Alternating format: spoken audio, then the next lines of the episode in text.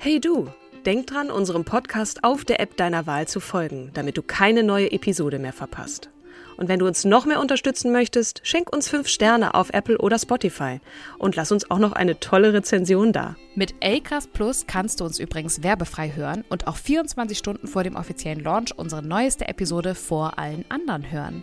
Mehr Infos in den Show Notes.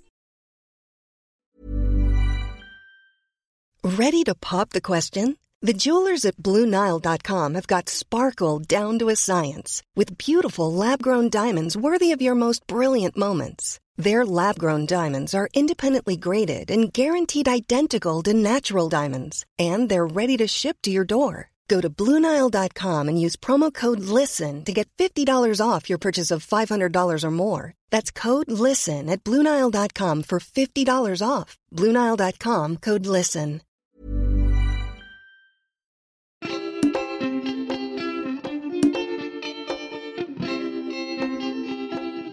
Hallo ihr Lieben, wir haben jetzt nach über 140 Episoden ein neues Intro und feiern es mega. Wir hoffen, euch gefällt es auch. Erzählt doch mal, wie ihr es findet. An meiner Seite, hier im wunderbaren Podcast Starke Frauen, die großherzige, liebevollste, schönste, beste, klügste Katrin Jakob. Na, was soll ich darauf denn jetzt antworten? Der wundervollen, zauberhaften, äh, äh, Mhm. intelligenten, äh, fröhlichen, das kommt, das Fröhliche kommt immer, ne? Ja, aber das ich muss mir, ich muss mir mal eine andere Adjektiv-Reihenfolge hier zulegen. Kim Seidler. Hallo, liebe Kim. Oh, hallo, liebe Katrin. Ich freue mich Ja. richtig jedes Mal über unser lustiges Intro. Und heute hast du mir eine gute Laune-Frau mitgebracht, oder?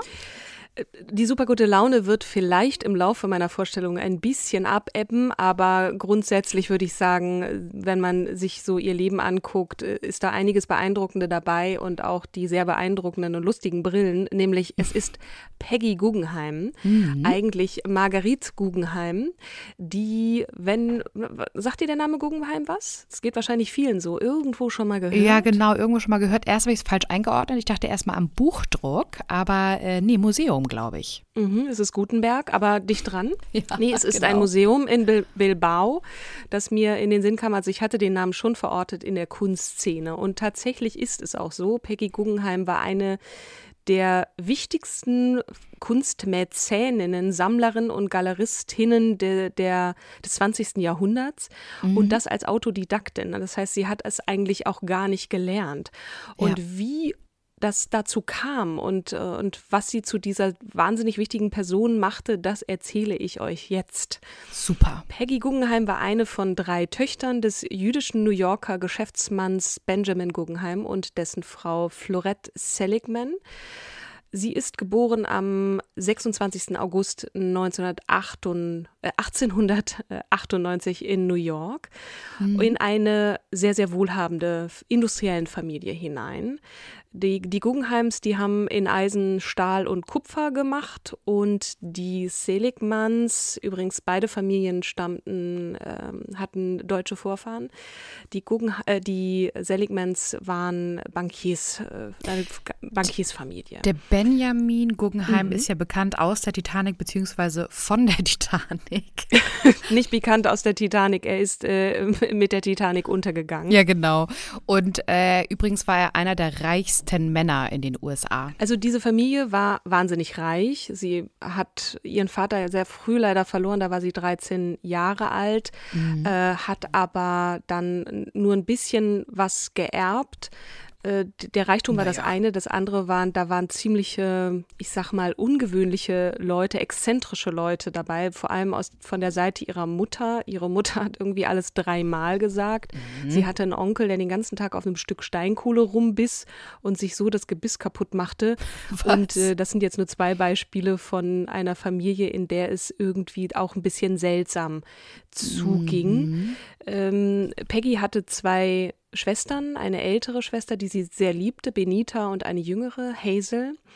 Und äh, mit denen, das waren so ihre einzigen Spielkameradinnen, denn die Familie, die, also sie, sie war da sehr abgeschottet, ähm, hat, hat da auch nicht viele Spielkameraden gehabt und so. Und sie beschrieb ihre Kindheit als auch als nicht besonders glücklich. Also Der, der, den Vater hat sie kaum gesehen, der war kaum da, der ist immer viel gereist, der hat auch viele Affären gehabt und so, was die Mutter wiederum unglücklich machte und ist dann, wie gesagt, als sie 13 war, mit der Titanic ums Leben gekommen, eines der berühmtesten Opfer dieses Unglücks. Ja, weißt du, warum er so berühmt geworden ist? Weil er nämlich erstmal seine Geliebte ins Rettungsboot gesetzt hat und dann mit seinen ähm, ja, mhm. Mitmenschen gesagt hat, also Zitat auf Deutsch äh, transferiert, heißt es ungefähr wie, wir sind anständig gekleidet, um als Gentleman unterzugehen. Verstehe.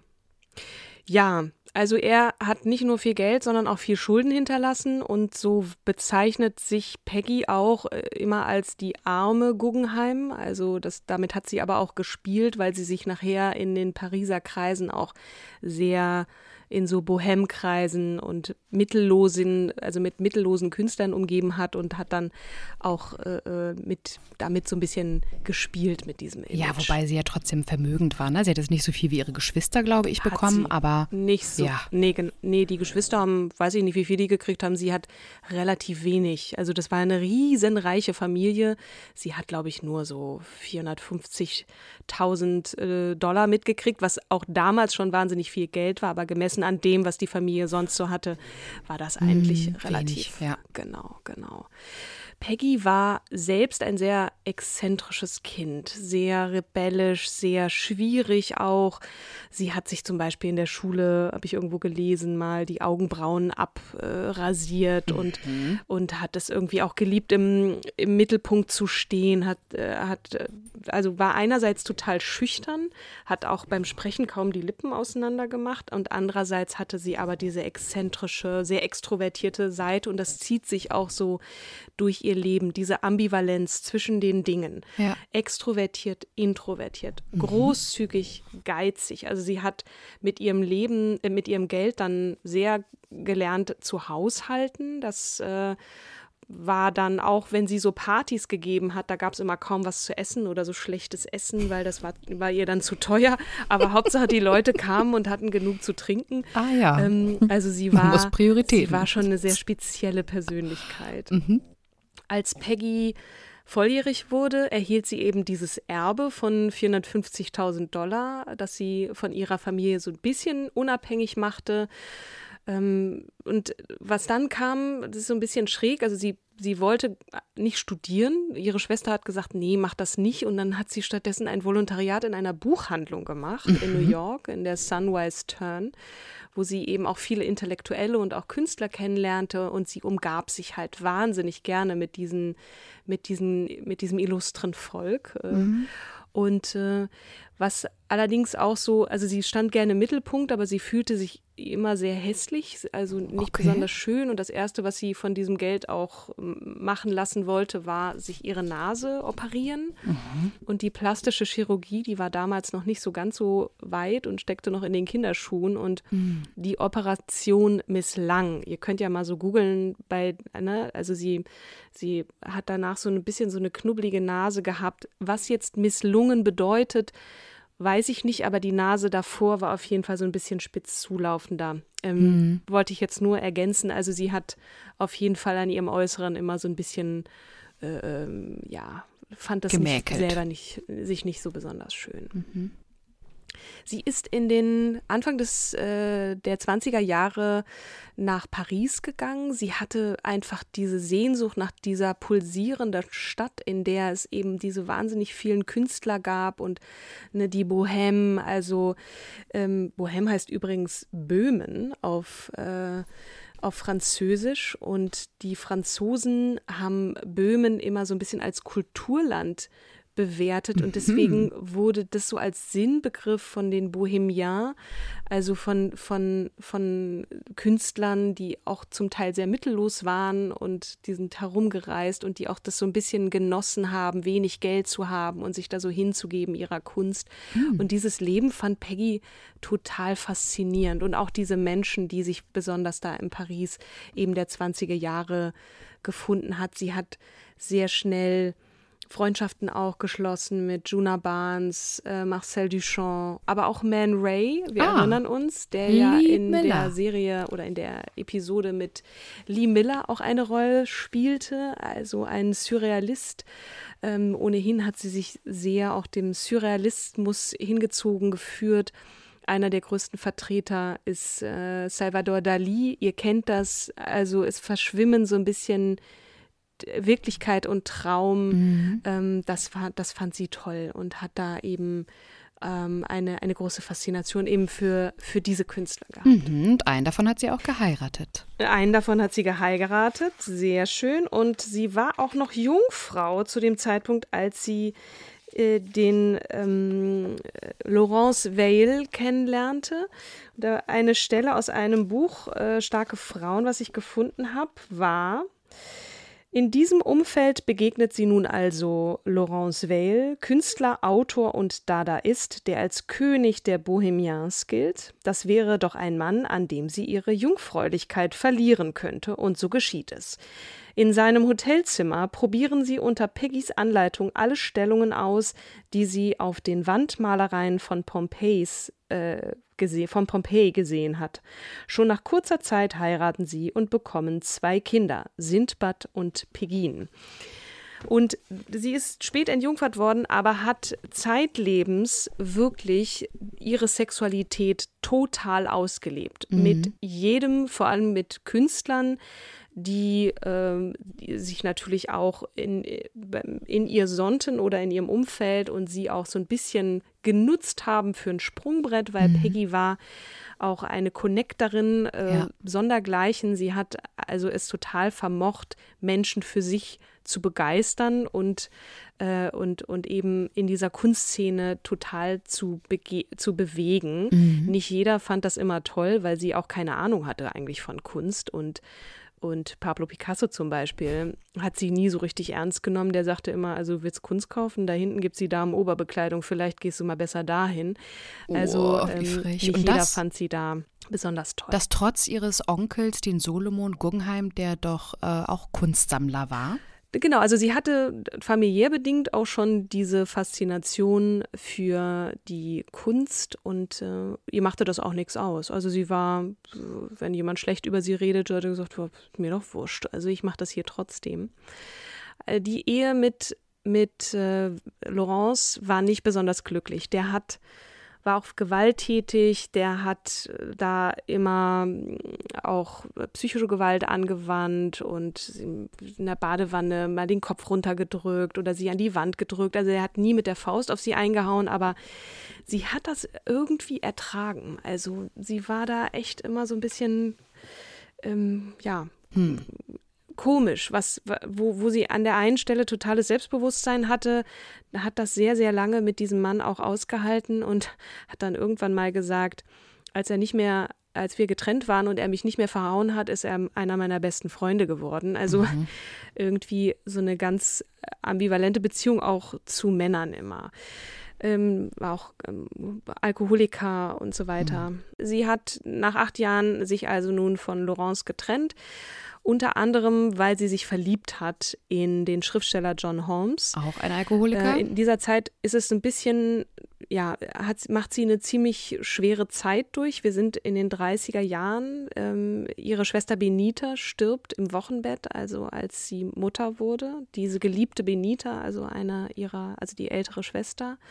Und ganz absurd, die beiden Söhne ihrer jüngeren Schwester Hazel kommen unter merkwürdigen Umständen ums Leben, weil sie äh, aus dem Penthouse in New York nach unten stürzen. Also die fallen ja. irgendwie vom Balkon oder aus dem Fenster des Penthauses von Peggys Schwester Hazel.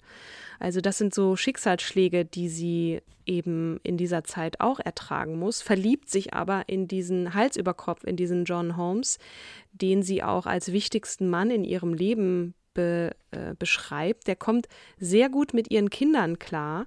Mhm. Sie darf ihn aber ähm, äh, nicht heiraten oder sie, sie, sie will ihn nicht heiraten, mhm. so rum. Genau. Und darf mit ihm auch keine Kinder bekommen, entsprechend. Sie wollte keine unehelichen Kinder in genau. die Welt setzen.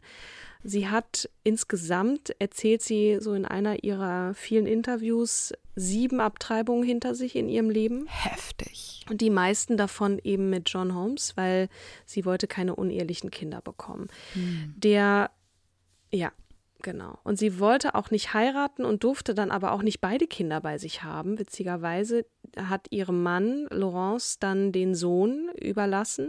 Ähm, also Sindbad hat bei Laurence weiter gewohnt und sie hat sich um Pegin gekümmert. Mhm. Der John Holmes kommt ums Leben bei einer Routine-OP 1934, weil er, er wacht einfach nicht mehr aus auf der, auf aus der Narkose, weil er am Vorabend so viel getrunken hat, dass er noch so Restalkohol im Blut hat. Ja. Und ähm, ja, äh, stirbt dann. Äh, die Liebe ihres Lebens, wie sie selber sagt. Ähm, so, sie verlässt New York und geht dann nach London, wo mhm. sie dann beschließt, eine Galerie zu eröffnen. Dort lernt sie auch unter anderem Samuel Beckett kennen, mhm. äh, mit dem sie eine kurze Affäre hat und beginnt dann fortan sich mit zeitgenössischer Kunst mehr und mehr zu beschäftigen. Sofort fällt mir Warten auf Godot von Samuel genau, Beckett ein. Unter mhm. anderem.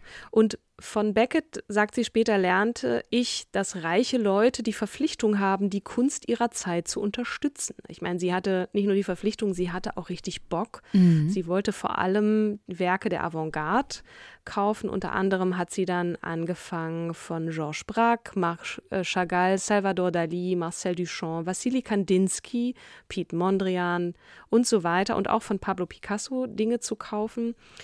Ähm, Erst hatte sie überlegt, auch einen Verlag zu gründen und da hat ihr irgendwer geraten, nee, mach das nicht, ist viel zu teuer, gründe eine Galerie. und ähm, diese Galerie hat sie sich finanziert mit dem Erbe ihrer Mutter, die auch zu der Zeit äh, gestorben war. Und äh, ja, die moderne Kunst hat sie hat sie deswegen fasziniert, weil sie so ein bisschen den Gegenentwurf zur Spießigkeit war. Aha. Und ich hatte es ja kurz angedeutet, sie hat also die Sexualität brach sich Bahn.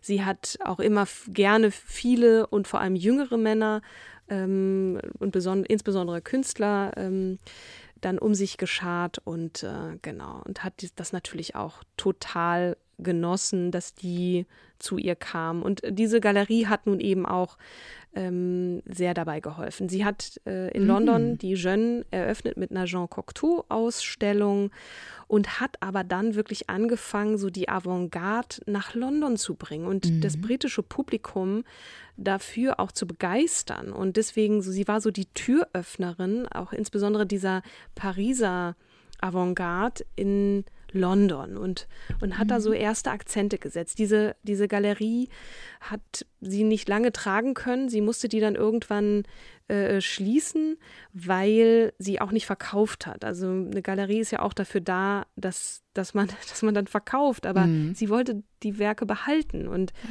hat dann irgendwann gedacht, vielleicht sollte ich einfach, ähm, genau, 1939. Nehmen. Genau. Nee, nicht Eintrittsgelder, sondern ja, genau, ein Museum gründen. Mhm. Aber wir sind jetzt schon im Jahr 1939. Ich muss so ein bisschen durchgaloppieren. Ich glaube, ich könnte zwei Stunden über diese Frau reden, aber ja. es ist äh, nicht so ganz einfach. Auch diese, diese ganzen Künstler, die sich um sie herumgerankt haben, da sind Namen dabei. Also äh, mhm. lest bitte gerne noch mehr über Peggy Guggenheim. Neben dieser sehr illustren Person an sich ist auch dieses gesamte Umfeld total faszinierend. Und dann hat sie erstmal Widerstand gekriegt. Der Louvre war ja nicht so ihr Freund, ne? Ja, wir sind noch kurz in, in London. Sie wollte eigentlich ähm, kurz nach Paris, um Sachen einzukaufen. Kunst. Genau, äh, äh, also sie plant dieses Museum, aber sie muss sich erstmal aufschlauen. Ne? Also sie, sie weiß selber, ähm, so, sag mir doch mal ein paar Namen, lieber Herbert Reed. Das war nämlich ein Kunsthistoriker, den sie dann gefragt hat. So, mhm. was sind so mhm. die wichtigsten Namen, die man haben muss in so einer, in so einem Museum, Museum. was ich jetzt plane? Ja. Und der hat ihr dann all diese Namen aufgezählt und sie beginnt nun zu Kriegsbeginn in Paris, da war es kurz vor Kriegsbeginn, äh, da nun äh, eigentlich auf Einkaufstour zu gehen. Und zwar war das eine ziemlich schlauer, ein schlauer Move, das dann zu machen. Schlau einerseits und andererseits aber auch die Rettung der Kunst dieser Zeit in Paris. Man kann es nicht anders sagen, denn die ganzen vor allem jüdische Künstler merken, oh Gott, jetzt kommt hier eine schwere Zeit, ich muss unbedingt mein Zeug verkaufen. Mhm. Ich muss dieses Land verlassen, weil die Nazis ja dann auch irgendwann äh, Richtung Westen vorgedrungen sind und wussten, ja. da ist gerade äh, wirklich die Kacke am Dampfen am Horizont. Ich verkaufe mein Zeug. Und sie hat in dieser Zeit sage und schreibe 125 Bilder für 40.000 Dollar erworben unter anderem von, von Max Ernst, Giacometti, Kandinsky, Paul Klee und Miro und, ähm, und Picasso und hat wirklich zu Schleuderpreisen ähm, Zeug gekauft und sagte dann selber, ich habe einfach bezahlt, was man mir sagte, weil das war schon so günstig und ich wollte die ja auch nicht ausnehmen mhm. und hat sich natürlich auch selber in Gefahr begeben, weil sie wusste, na, sie ist ja Jüdin gewesen, ne? Und ja. sagte, ja, keine Ahnung, also ich hatte noch nie Angst, was natürlich einerseits schlau war, weil sie dann noch Zeit hatte, all diese Kunst zu kaufen und dann aber wirklich in die Bredouille kam. Und dann kam das, was du gerade nämlich erwähnt hast. Sie hat gesagt, okay, ich muss diese Kunst jetzt irgendwie in Sicherheit bringen. Wie mache ich denn das? Mhm. Ich rufe den Louvre an und der Louvre sagt, nö, nö. Boah, das lohnt sich nicht. Nicht wertvoll. Nimm hin. Ja als wertlos. Überleg mal, ne? Also, und sie will diese von den Nazis als entartete Kunst bezeichneten tollen Gemälde nun in Sicherheit bringen. Und was tut sie? Sie beschließt, das Ganze nach New York zu verschiffen, als Haushaltsfrachtgut zu kennzeichnen zwischen Pfannen und Töpfen. Ja. Und tut das gerade noch rechtzeitig, bevor die Nazis eben in Paris einmarschieren. Mhm. Ähm, aber bevor sie die Flucht antritt, nimmt äh, der amerikanische Journalist Varian Fry Kontakt zu ihr auf, als sie äh, dann auch nach, nach Marseille reist. Der hat nämlich ein Hilfskomitee gegründet, das heißt Emergency Rescue Committee, um Flüchtlingen die Ausreise aus dem Vichy-Regime, also von Nazis besetzten Regime äh, Frankreichs, in die USA zu ermöglichen. Und äh, Peggy Guggenheim unterstützt das Komitee im Dezember 1940 mit einer Summe von 500.000 Francs. Und unter den Emigranten waren unter anderem auch Marc äh, Chagall und Jacques Lipchitz ja. und eben Max Ernst, den mhm. sie dann später auch heiratet, äh, als sie mit ihm zusammen dann die Flucht antritt, unter anderem auch mit dem surrealistischen Schriftsteller André Breton und seiner Familie. Mhm. Also äh, Peggy ist nicht nur, rettet nicht nur Kunst, sondern eben auch die Künstler und flieht dann gerade noch rechtzeitig im Juli 41 mit Max Ernst, mit dem sie erst befreundet war und den sie dann auch später heiratete, ähm, mhm. zurück in ihre Heimat und hat dann tatsächlich auch diese ganze Kunst retten können. Puh, da ja. bin ich ein bisschen außer Puste, weil äh, gerade noch rechtzeitig und so weiter. Genau. Der Max Ernst, äh, unglaublich schöner Mann, bleibt auch nicht lange bei ihr. Der hat mhm. unzählige Affären und äh, hat sie auch mehr oder weniger als Karte in die Freiheit benutzt. benutzt. In welchem und, Jahr bist du äh, jetzt gerade. Katrin? 41 oder 42? 41? Nee, 41, genau. Dann kommt das, was du wahrscheinlich gerade schon auf der Zunge hattest, nämlich die Eröffnung der Galerie Art of This Century, mhm. was ja auch ne, moderne Kunst äh, bedeutet. Äh, 1942 schon in New York. Und ja. diese Galerie tut als erste das, was bisher noch keine getan hat, nämlich äh, europäische Kunst zusammenzuführen mit amerikanischen modernen Künstlern wie Jackson Pollock, Mark Rothko und Robert Motherwell. Mhm. Ähm, Peggy Guggenheim gilt auch als eine der Entdeckerinnen von Jackson Pollock, weil hm. der war wahnsinnig mittellos, der hatte kein Geld, keine Kohle. Sie hat ihm Geld gegeben, um damit er mit seiner Frau aus der Stadt rauskommt, weil der eine unglaublich schwierige Person war und auch diese Stadt ihm nicht gut tat und er brauchte irgendwie das Landleben, um sich nun entfalten da mit seiner Kunst ausleben zu können. Sie hat ihm so ein ganz kleines Gehalt gezahlt, damit er eben Künstler sein konnte. Mhm. Und das hat ihm auch wirklich ermöglicht, ähm, da als Künstler aktiv zu sein. Und äh, ja, gibt auch einen Kinofilm über Jackson Pollock und da spielt sie natürlich auch eine große Rolle, weil sie eben als besondere Aff äh, ähm, Mäzenin mhm. galt von Jackson Pollock als ne? Entdeckerin. Du hattest es eben auch so schön gesagt, europäische Kunst erreichte Amerika und später war es ja genau umgedreht, dass amerikanische Nachkriegskunst ja. Europa erreichen konnte. Ja, genau. Die Dialektik fand also, ich ganz spannend. Sie hat auch wirklich in dieser Zeit, also zuerst war es so diese Faszination für die Kunstwelt, warum auch immer. Ich habe keine Ahnung, ich mache da hier jetzt irgendwie mit, dass man auch so hinter ihrem Rücken so ein bisschen über sie lachte. Und dann hat sie sich mehr und mehr wirklich in diese Networkerin, aber nicht nur das, sie hat auch sehr, sehr schlau gekauft. Also sie hatte auch eine Intuition und ein Gespür dafür und hat sich wirklich auch von Marc Duchamp, den bezeichnet sie als so ihren Mentor, da aufschlauen lassen, um es mal lapidar zu formulieren, und hat dann wirkliches Gespür auch für moderne Kunst entwickelt. Mhm. Und genau, nicht nur, wie du sagst, von Europa in die USA, sondern eben dann auch wieder umgekehrt. Ne? Genau. Ähm, sie hat zwar immer viele Affären mit Männern gehabt, hat sie auch, äh, ist jetzt keine Frau, die bisexuell war. Sie hat ab und zu mal ein bisschen mit Frauen irgendwie was gehabt und sagt aber, nee, war nicht so mein Ding. Aber was sie wirklich auch von sich sagte und was auch viele ihrer Freundinnen bestätigte, war, dass sie eine unglaublich tolle Freundin war, dass sie ein großes Netzwerk an Frauen um sich hatte. Die, mhm. Sie war jetzt also nicht so eine, die, die so, so stutenbissig war und da mit Ellenbogen zugange war, damit die Männer nur auf sie schauten. Sie hat auch wahnsinnig viele tolle Frauen gekannt und die auch gefördert, wenn es ihr eben möglich war. Meistens waren aber die Künstler, die sie ähm, die sie da gefördert hat, eben Männer. Und mit denen hatte sie alle was außer mit Jackson Pollock. Der war nämlich immer so betrunken, dass er sowieso nicht in der Lage war, eine Affäre zu haben, habe ich gelesen. Aha. selber gesagt. In dieser Zeit, das, wir sind jetzt schon im Jahr Nachkriegsjahr 47, schreibt sie den ersten, die erste Version ihrer Biografie. Out of the Century, ihr Leben als Kunsthändlerin und Nymphomanin. Mhm. Und in diesem Buch ging es also wirklich sehr explizit auch um das Ausleben ihrer Sexualität was ihrer Familie, den spießigen Guggenheims, auch nicht so wirklich schmeckte. Und sie hat dann hinterher gesagt, also ich verstehe gar nicht, ich habe gar nicht schlecht über die Guggenheims gesprochen. In meinem Buch ging es halt nur, um, nur ums Ficken. Und sie hat das wirklich auch so formuliert. In meinem Buch ging es nur ums Ficken. Ähm, und das hat natürlich wahnsinnig einen Aufschrei gegeben, gesellschaftlich. Also Nachkriegs, auch Amerika ist da sehr, sehr spießig. Ähm, aber das nur ein kleine, eine kleine Fußnote noch zu dem sehr ausschweifenden Leben von Peggy Guggenheim, die dann auch äh, sich irgendwann von Max Ernst wieder scheiden ließ und Sehnsucht hatte, zurück nach Europa zu gehen. Und sie ist dann nach Venedig gegangen.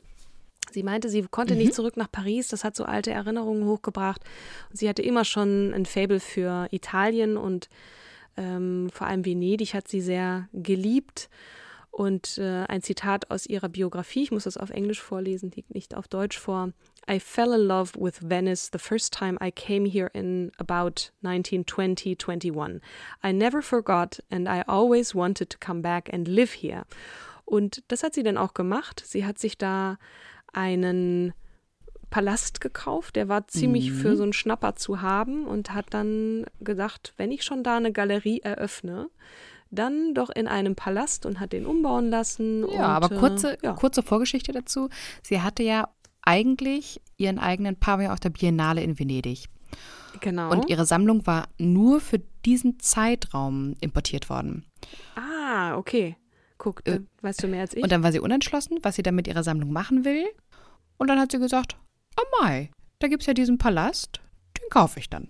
Palazzo Venier de äh, Leoni heißt der. der genau, da ist immer noch die Peggy Guggenheim Collection drin. Also wenn ihr mal in Venedig seid, dann solltet ihr da auf jeden Fall mal am Canale Grande vorbeigucken und euch das Museum ansehen. Und äh, genau, sie hat auch dann beschlossen, ach, da können die Leute hierher kommen, äh, ein paar Tage in der Woche. Und während unten das Publikum eben sich ihre Sammlung anschaute, lag sie oben auf der Dachterrasse, möglichst nackt, weil das hat mhm. sie sehr mhm. gerne gemacht und hat sich dann äh, gesonnt. Also genau. Und ähm, in diesem Palast hat sie auch wirklich. Ja. Mittlerweile war sie Legende. Also, wenn ihr spätere Fotos von ihr seht, hat sie auch immer diese sehr exzentrischen und auffallenden Brillen auf. Es mhm. sieht so ein bisschen aus, wie als hätte sich äh, äh, Elton John äh, da eine kleine Inspiration geholt. Also war, war wirklich toll und sie kannte Gott und die Welt. Ne? Hat auch Künstler empfangen, Schauspieler wie Paul Newman, John Lennon, Yoko Ono waren da zu Gast, aber eben auch Alberto Giacometti, John Cocteau und so weiter. Also, mhm. Also äh, es sind so viele Namen, ich habe jetzt nur so ein paar genannt. Die Aufmerksamkeit oder international hatte sie auch mittlerweile so einen Namen, dass man, ähm, dass sie der Tate in Tate Gallery in London ein paar äh, ihrer Teile zur Verfügung stellte, ein paar ihrer Werke. Und äh, genau, also hat da durchaus auch international einen Namen gehabt. Vielleicht noch ganz kurz, äh, das, was sie an Liebe und Aufmerksamkeit in die Kunst gesteckt hat, das äh, hat sie für ihre Kinder nicht übrig gehabt. Das sagte sie ganz selbstkritisch. Ja. Ähm, also ihre sehr, Tochter hatte doch mit 41 dann genau. auch Selbstmord gemacht. Genau. Genau. Also Pegin war selbst Künstlerin, ähm, auch eine ganz, ganz großartige. So ein paar ähm, Werke von ihr kann man auch in der Guggenheim-Ausstellung äh, be betrachten. Mhm. Aber äh, genau, die hat immer sehr, sehr viel Drama gehabt in ihrem Leben, hat dann auch zwischendurch mal versucht, sich das Leben zu nehmen und ähm, war tatsächlich in Anführungsstrichen erfolgreich mit 41 oder 42 Jahren. Ja. Und das hat sie sehr, sehr, sehr mitgenommen. Also übrigens, was mir noch einfiel, ganz interessant, ähm, die Mutter oder die Eltern von Robert De Niro waren auch Künstler und die sind auch in dieser Ausstellung zu sehen. Und es gibt eine Biografie, also eine Dokumentation über Peggy Guggenheim. Da kommt auch Robert De Niro zum, äh, zur Sprache, zu Wort, mhm. genau. Mhm. Er hat dann gesagt, also, dass er äh, dieser Frau oder seine Eltern dieser Frau auch sehr viel äh, an Erfolg zu verdanken haben, was ich ganz spannend fand. Absolut. Ich habe auch noch ein kleines Anekdötchen zum Thema Liebe. Sie hat nicht nur die Männer und die Kunst geliebt, sondern auch ihre Hundis. Und ah. diese Liebe ging sogar so weit, dass sie sich neben ihren bisher verstorbenen Hundis begraben ließ. Ja.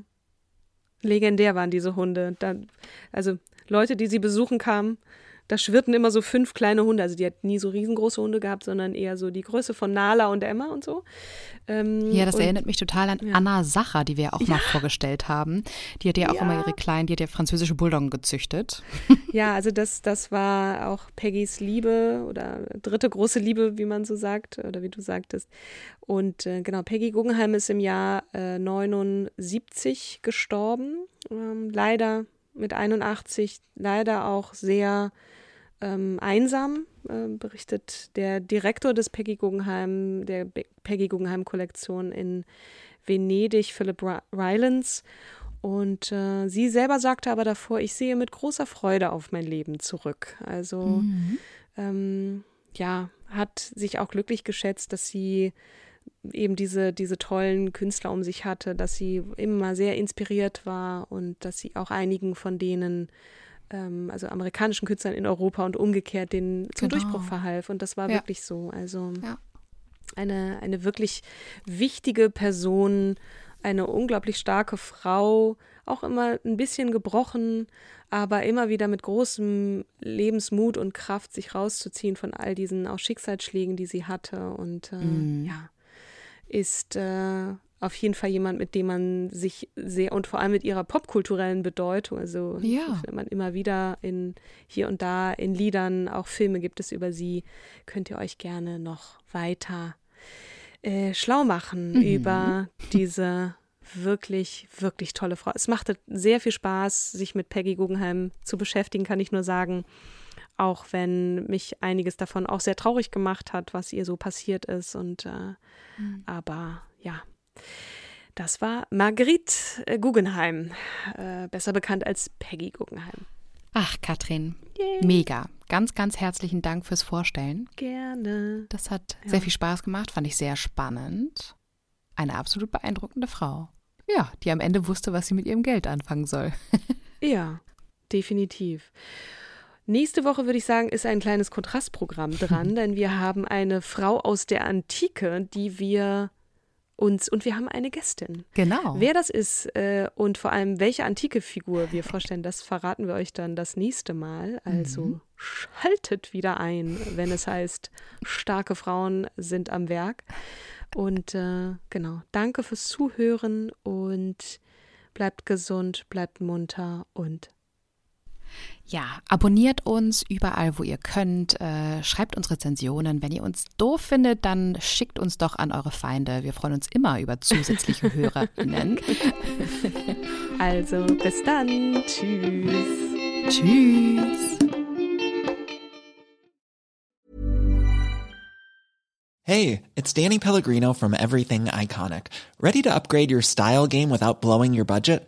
Check out Quince. They've got all the good stuff shirts and polos, activewear, and fine leather goods, all at 50 to 80% less than other high end brands.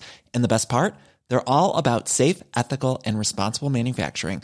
Get that luxury vibe without the luxury price tag. Hit up quince.com slash upgrade for free shipping and 365 day returns on your next order. That's quince.com slash upgrade.